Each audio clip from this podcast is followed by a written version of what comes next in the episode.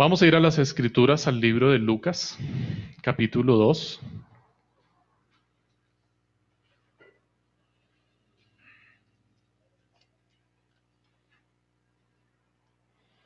Y vamos a leer desde el verso 21 hasta el verso 38.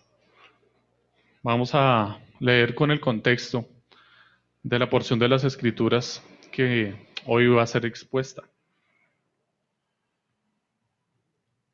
Nos vamos a concentrar del verso 29 al verso 32, pero vamos a leer desde el versículo 21 hasta el versículo 38 para tener claro el contexto. Estamos, mis hermanos, Lucas capítulo 2. Dice así la santa palabra del Señor. Cumplidos los ocho días para circuncidar al niño, le pusieron por nombre Jesús, el cual le había sido puesto por el ángel antes que fuera concebido. Cuando se cumplieron los días de la purificación de ellos, conforme a la ley de Moisés, lo trajeron a Jerusalén para presentarlo al Señor. Como está escrito en la ley del Señor, todo varón que abra la matriz será llamado santo al Señor. Y para ofrecer conforme a lo que se dice en la ley del Señor un par de tórtolas o dos palominos. Había en Jerusalén un hombre llamado Simeón. Este hombre, justo y piadoso, esperaba la consolación de Israel y el Espíritu Santo estaba sobre él le había sido revelado por el Espíritu Santo que no vería la muerte antes que viera al ungido, al ungido del Señor. Movido por el Espíritu vino al templo, cuando los padres del niño Jesús lo trajeron al templo para hacer por él conforme al rito de la ley. Él lo tomó en sus brazos y bendijo a Dios diciendo, Ahora, Señor, despides a tu siervo en paz conforme a tu palabra porque han visto mis ojos tu salvación, la cual has preparado en presencia de todos los pueblos, luz para revelación a los gentiles y gloria de tu pueblo Israel. José y su madre estaban maravillados de todo lo que se decía de él. Los bendijo Simeón y dijo a su madre María, Este está puesto para caída y para levantamiento de muchos en Israel, y para señal que será contradicha y una espada traspasará tu misma alma, para que sean revelados los pensamientos de muchos corazones. Estaba también allí Ana, profetisa, hija de Fanuel, de la tribu de Aser, de edad muy avanzada. Había vivido con su marido siete años desde su virginidad y era viuda hace ochenta y cuatro años. Y no se apartaba del templo, sirviendo de noche y de día con ayunos y oraciones. Esta, presentándose en la misma hora, daba gracias a Dios y hablaba del niño a todos los que esperaban la redención en Jerusalén.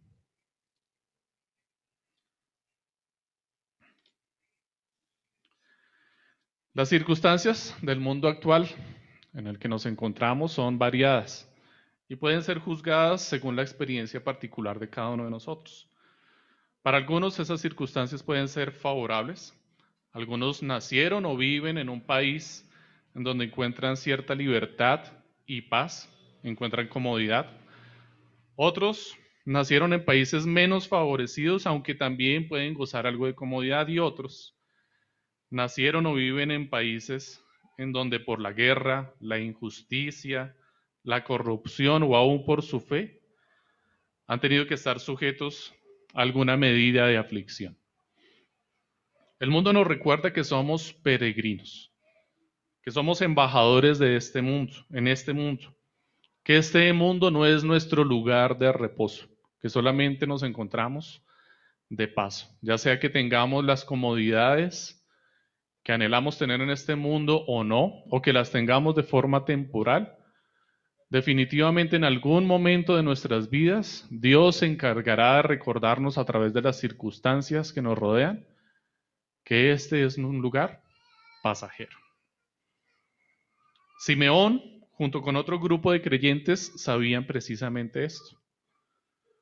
Sabían que estaban en un lugar temporal. Las circunstancias del mundo en el cual estaba Simeón en ese momento no eran mejores que las nuestras. De hecho, tal vez podríamos considerar que eran peores que las que nosotros tenemos actualmente, aún con el coronavirus y todo. en el momento en el que se encontraba Simeón aguardando la promesa que le había sido dada de tener o de poder ver al ungido en, en, sus brazos, tenerlo en sus brazos y poderlo ver de frente, las circunstancias que tenían a Israel eran terribles. Tenían un gobierno tiránico, Herodes era un hombre perverso, los fariseos, los saduceos, el gobierno de la iglesia estaba completamente corrompido, corrompido, buscaba sus intereses personales, no les interesaba por completo la iglesia, el cuerpo de Cristo, no se interesaban por la gente. Recordemos cómo se describe su tipo de gobierno y la forma en la que dirigían a la iglesia. Habían convertido todos los ritualismos de la iglesia simplemente en eso, en ritos. Se habían apartado por, por, completo del espíritu de la ley. No entendían cuál era el propósito de la escritura y solamente querían gobernar para sus propios vientres. Además de esto, Roma había tomado el control de Jerusalén, de la Tierra Santa, de todo Israel. No podían hacer su propia voluntad, tenían que siempre acudir a un gobierno superior a ellos para poder tomar sus decisiones. Simeón no se encontraba solo. Leímos en el versículo 38, cuando se describe acerca de Ana, que ésta estaba presentándose en la misma hora en el templo y daba gracias a Dios y hablaba del niño a quienes? a todos los que esperaban la redención en Jerusalén. Y son las mismas palabras que se describen de Simeón anteriormente. ¿Qué estaba haciendo Simeón? Estaba esperando la consolación de Israel. Así es que Simeón no era el único que en este momento estaba esperando la consolación de Israel. Junto con este grupo también encontramos a María, la madre de Jesucristo. Ella también anhelaba y esperaba la consolación de Israel. Recordemos su declaración en el Magnificat que nos fue expuesto hace un par de semanas. Ella tenía una doctrina muy clara y sabía cuáles eran las promesas, las profecías que habían sido dadas acerca del Mesías. Ella sabía qué era lo que estaba esperando. Elizabeth también hizo una declaración que pone en evidencia que tenía claro conocimiento de que sabían qué era lo que estaba esperando. Incluso Zacarías podemos encontrar que era un grupo grande de personas los que tenían conocimiento de la palabra de Dios en sus corazones y aguardaban, anhelaban con gran deseo el día de la redención de Israel. Todos ellos se caracterizaban por un profundo conocimiento de las promesas de la palabra, de la redención de Israel. Y tenían una firme esperanza que les sostenía y les ayudaba a guardar la venida del Mesías. Y este es el tema de las escrituras en el cual el Señor nos permita encontrar hoy descanso y consuelo en nuestras vidas también. Como el conocimiento de la palabra y sus promesas nos dan esperanza y confianza en la forma providencial como Dios dirige al mundo. Es el conocimiento de la palabra el que le daba esperanza y aliento a todas estas personas para hacer frente a las circunstancias que tenían en ese momento. Y a nosotros es este el conocimiento de las escrituras el que nos sustentará, sustentará, nos sostendrá, nos guiará, nos dará fortaleza, nos ayudará como a Esteban a pararnos firmes ante aquellos que quieren hacernos daño y poder declarar con toda la autoridad y el valor que lo hizo Esteban la verdad de las escrituras. Acabamos de pasar por esa porción y nos dimos cuenta que la declaración de Esteban no fue una declaración somera, no fue una declaración ligera, no fue una declaración con temor.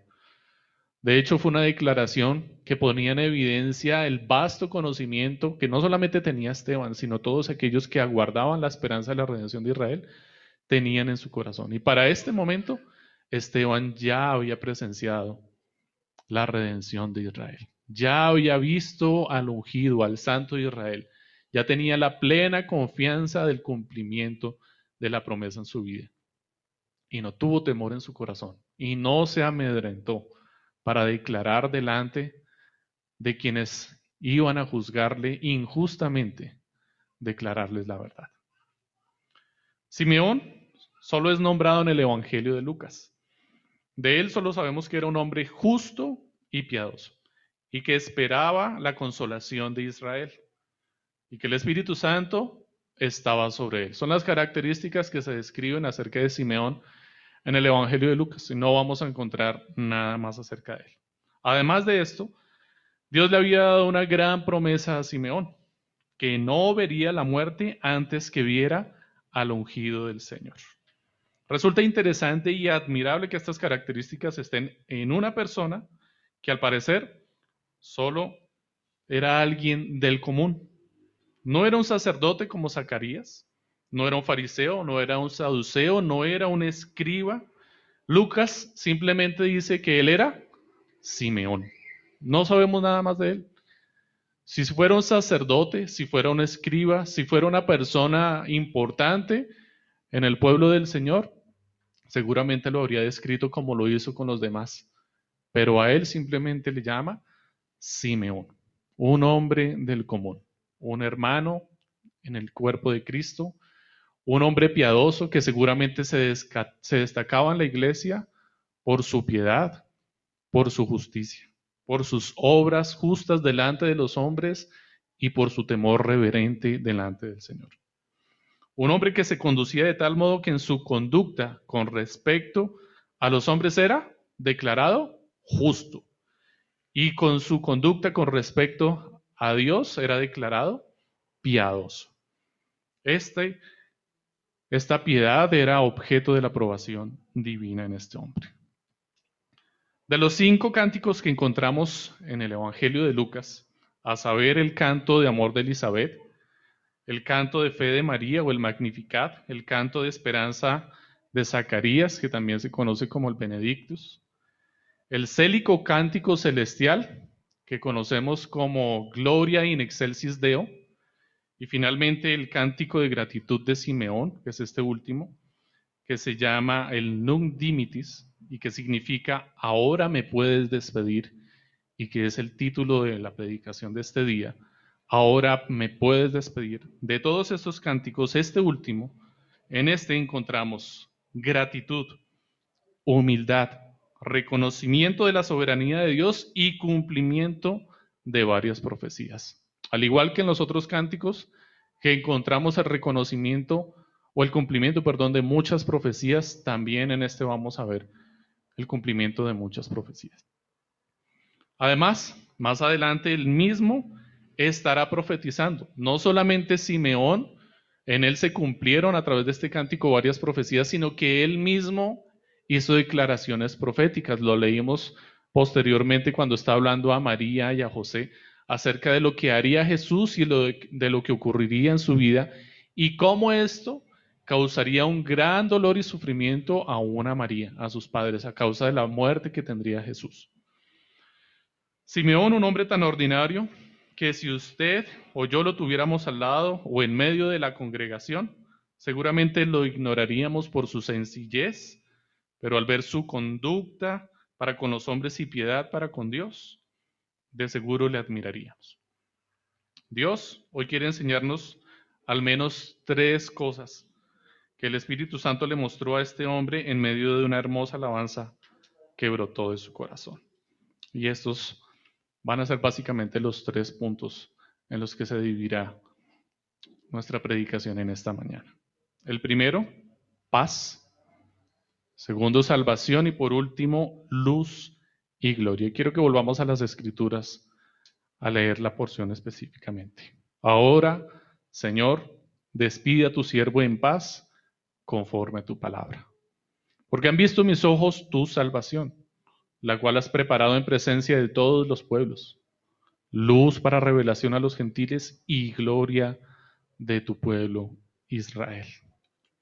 Paz, salvación, luz y gloria.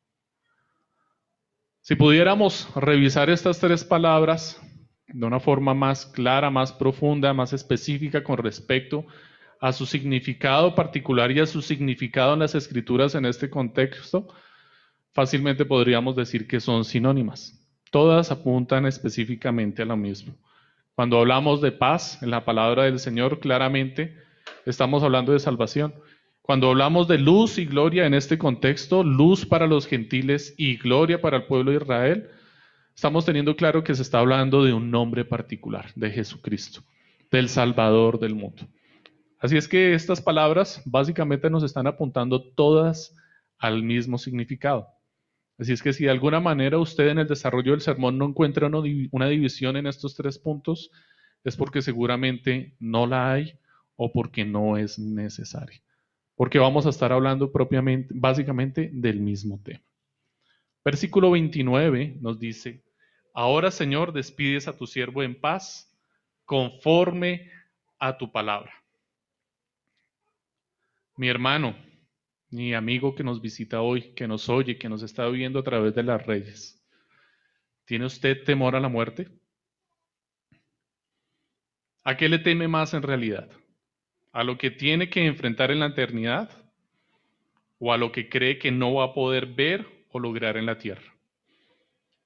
Cuando hablamos de tener temor a la muerte, ¿a qué le teme en realidad? O usted puede decir, no tengo temor a la muerte. Teme a lo que se va a encontrar en la eternidad, al juicio eterno, a cómo va a ser su condición delante del gran juez cuando esté allí o si teme a la muerte, teme en realidad no a lo que le espere allá, sino a lo que no vaya a poder lograr aquí en la tierra, a lo que no vaya a lograr conseguir, a lo que vaya a dejar.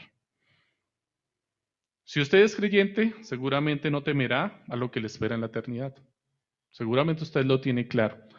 Sabe que va a estar delante del gran juez justo y sabe que solamente por la gracia y la misericordia del Señor, su juicio ya fue hecho, usted fue hallado culpable, pero alguien se puso en su lugar y tomó su culpa y su condena y la pagó perfectamente. Y la pagó abundantemente, tan abundantemente que es suficiente para todos los hombres de la tierra. Pero solamente aquellos que se han arrepentido delante del Señor podrán gozar de ella. Así que seguramente si usted es creyente, usted no tema a la muerte en estas circunstancias. Más bien es posible que usted tema a la muerte por lo que deja atrás. Teme no alcanzar a casarse, tal vez usted teme a no tener hijos, o tal vez usted teme a tenerlos y no verlos crecer. Tal vez usted teme a que no llegue a tener nietos. Teme a no terminar sus metas profesionales, a no alcanzar una pensión, a no dejar una herencia a su familia o tal vez teme a no terminar de construir o conseguir una casa propia que dejarle a los suyos. ¿A qué le teme usted con respecto a la muerte, mi hermano? Si usted como creyente teme a la muerte por alguno de estos motivos o alguno semejante, usted ha perdido algo que el Señor le ha prometido, la paz. Usted ha perdido la paz en su corazón. La paz que trae confiar en la providencia divina.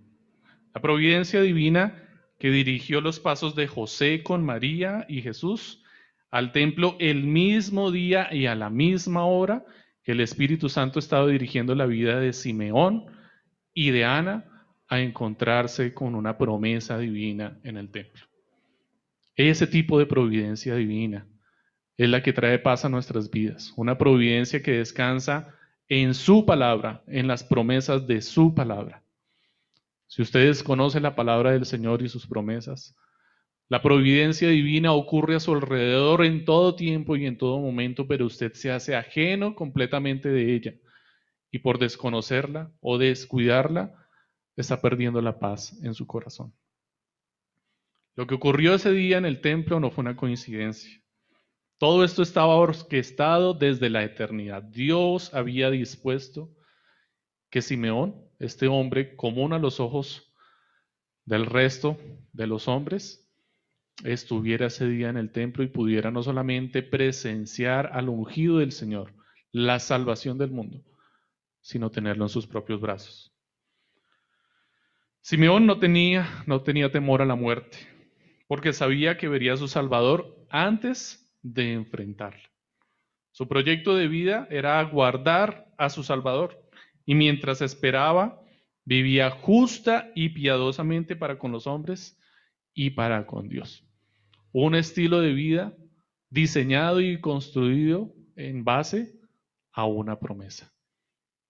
La promesa de ver al Salvador antes de morir. ¿Será una promesa exclusiva para Simeón? ¿Sería el único que gozaría de esta promesa? Fácilmente podríamos decir, no, pues así cualquiera. Con esa promesa, pues fácilmente Simeón podía dedicarse a tener una vida justa y piadosa.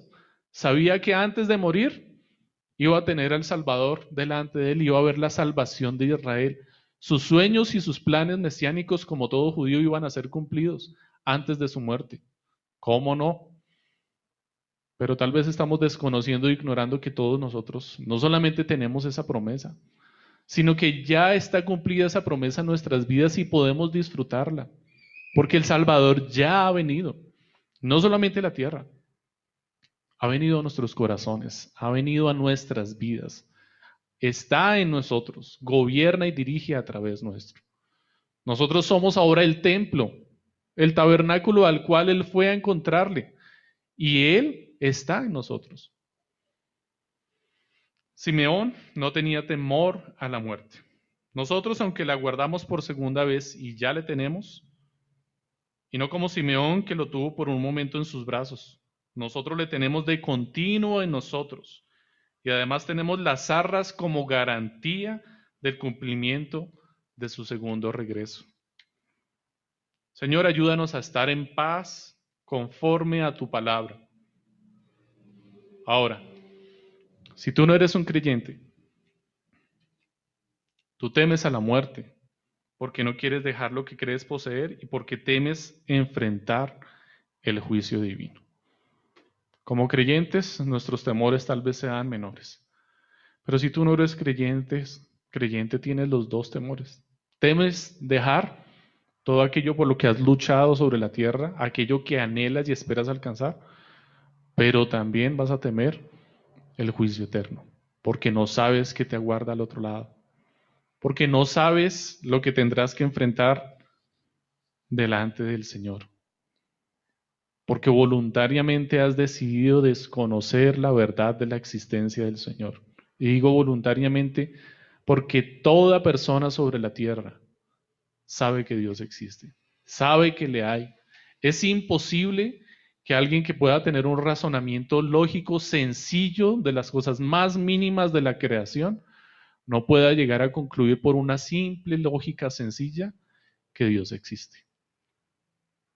Definitivamente nuestras conclusiones o las conclusiones del incrédulo para su estilo de vida no provienen de su ignorancia, provienen más bien de su necedad, de la dureza de su corazón, del orgullo y la altivez de no querer reconocer que hay alguien que gobierna sobre las naciones del mundo y sobre su propia vida.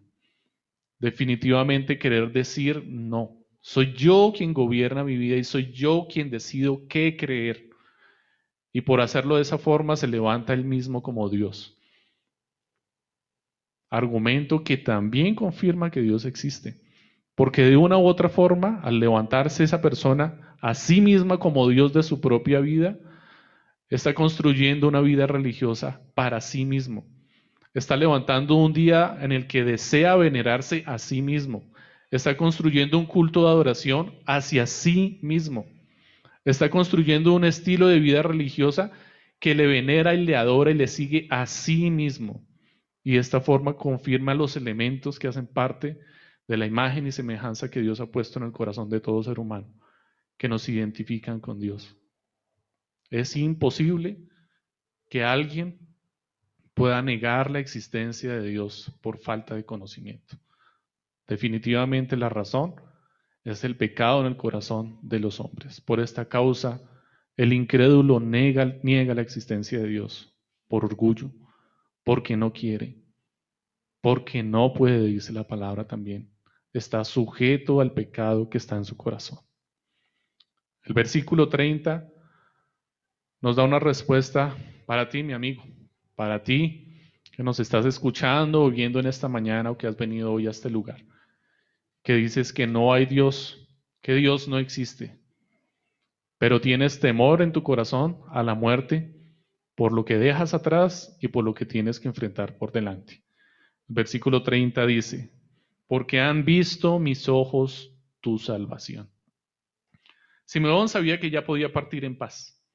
Y no solo porque hubiera visto a Jesús, Además, pudo tenerlo en sus brazos.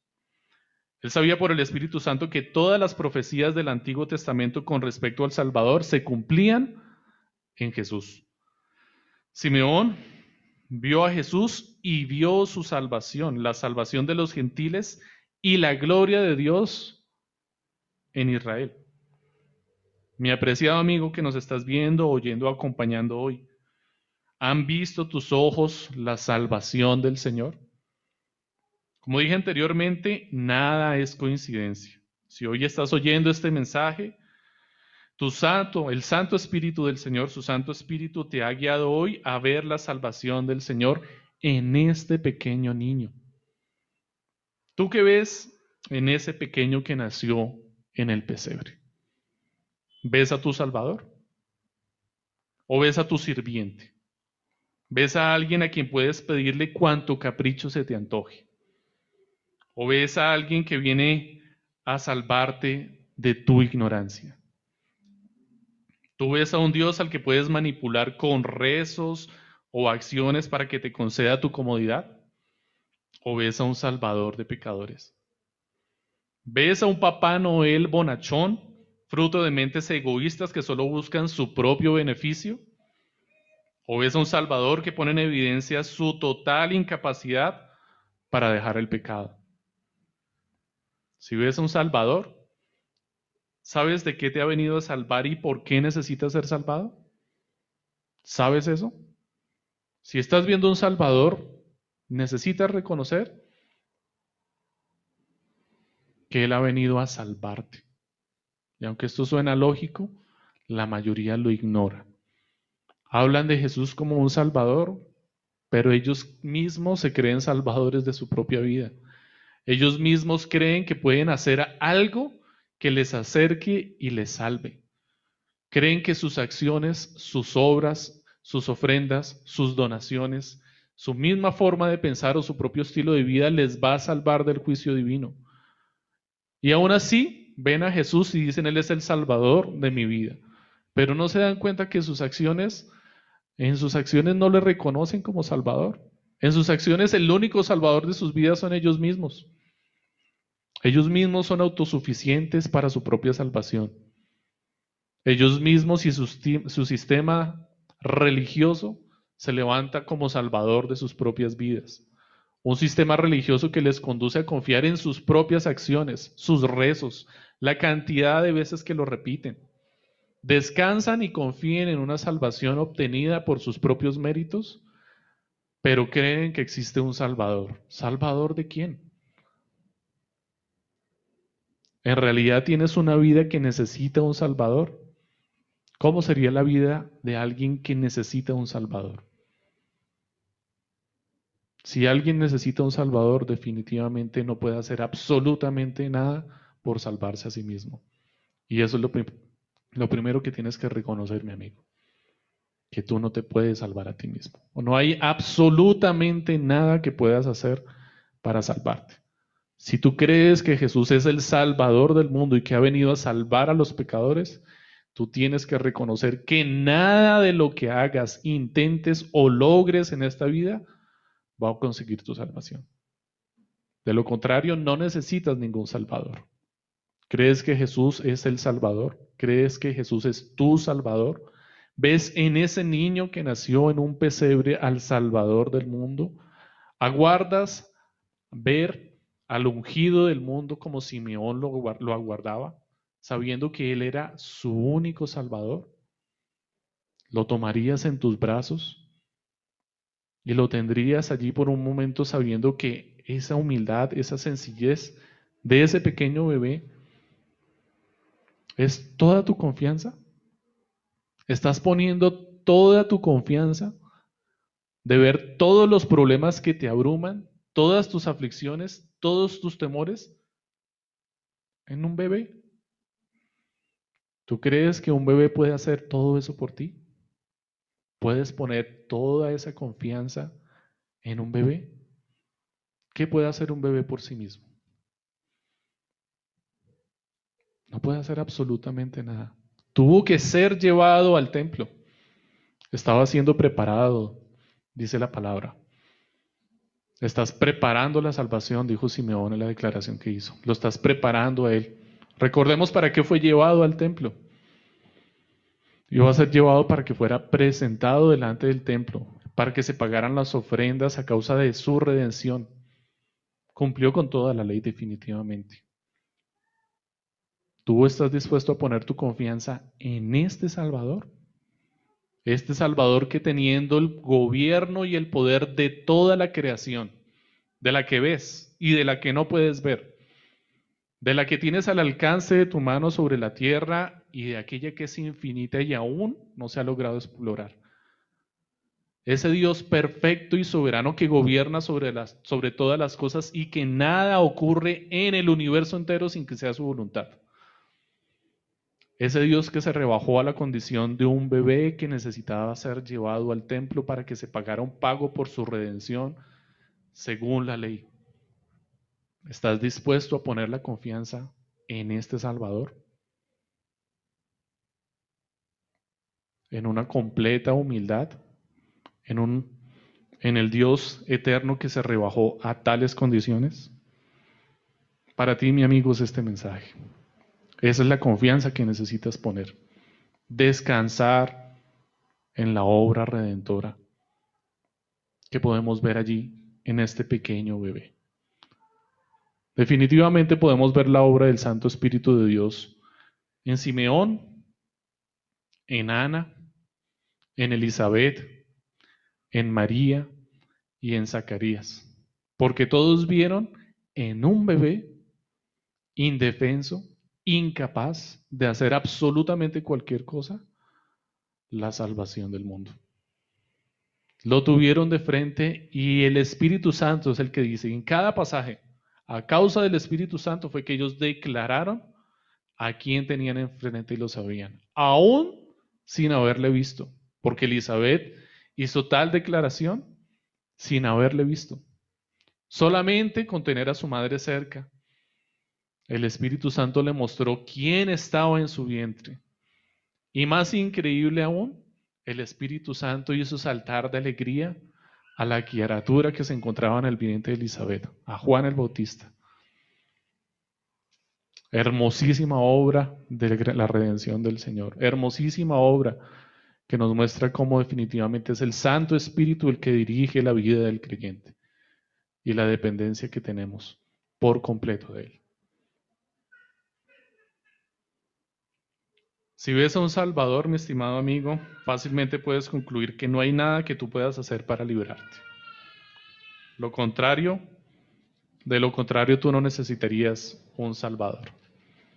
Si tú ves a alguien que viene a salvarte, tienes que reconocer tu completa incompetencia para que éste te salve.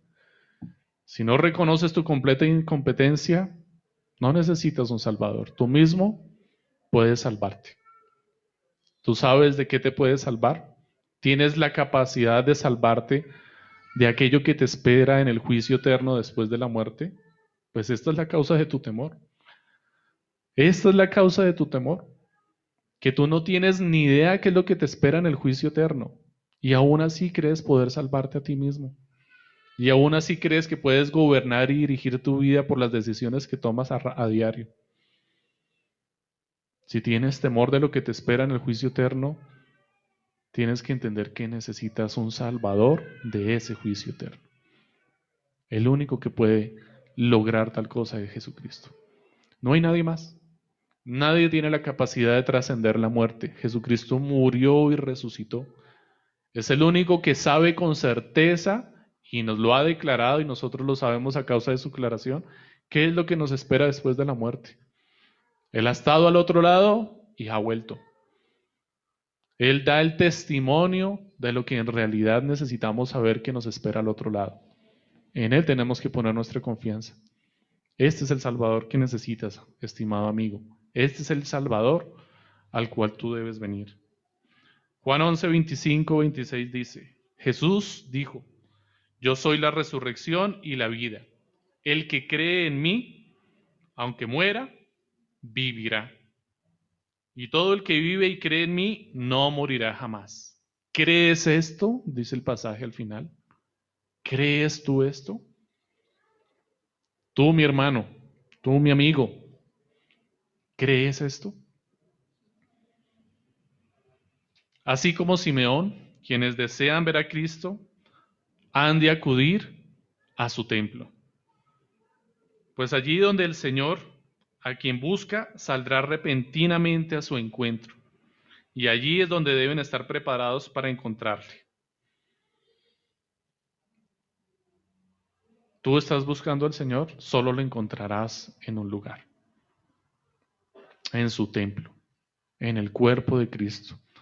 Buscas al Señor, anhelas al Señor, deseas salvación para tu vida del juicio eterno, solo le puedes encontrar en un lugar. Tienes que buscarle en su cuerpo, en su iglesia. Y eso nos habla también a nosotros, mis hermanos. Si el mundo solamente puede encontrar salvación y puede encontrar a Cristo en su iglesia, en su cuerpo, pues nosotros tenemos que ir afuera. Nosotros tenemos que ir a declarar la palabra del Señor. Nosotros somos el cuerpo de Cristo. Nosotros tenemos que ser sal y luz del mundo. Nosotros tenemos que salir a declarar la verdad de las escrituras. No podemos quedarnos aguardando que ellos vengan. Ellos no vendrán. Ellos no saben a dónde acudir. Ellos no conocen el camino. Nosotros necesitamos ir a predicarles el Evangelio, a exponerlos a la verdad de la Escritura, para que el Señor ponga temor en sus corazones y les muestre la verdad de su condición. Ponga en evidencia el temor que hay en sus corazones y que tratan de apaciguar con su estilo de vida. Ellos necesitan que se les recuerde que hay temor en sus vidas, que tienen temor a la muerte, porque no saben lo que les espera. Y es nuestra labor recordarles. Así como el médico tiene la diligente labor y ha hecho juramento para declarar la verdad a causa de las enfermedades en nuestro cuerpo, nosotros necesitamos declararle la verdad al incrédulo, advertirle de lo que le espera. Estás enfermo, necesitas una cura para tu enfermedad, no tiene cura, vas a morir. A diferencia de la condición del médico que declara la verdad a causa de las enfermedades del hombre, nuestra declaración no es de una enfermedad. Nosotros tenemos que mostrar la muerte, algo que no tiene cura, algo que necesita vida nueva. Jesucristo no es la cura para la muerte.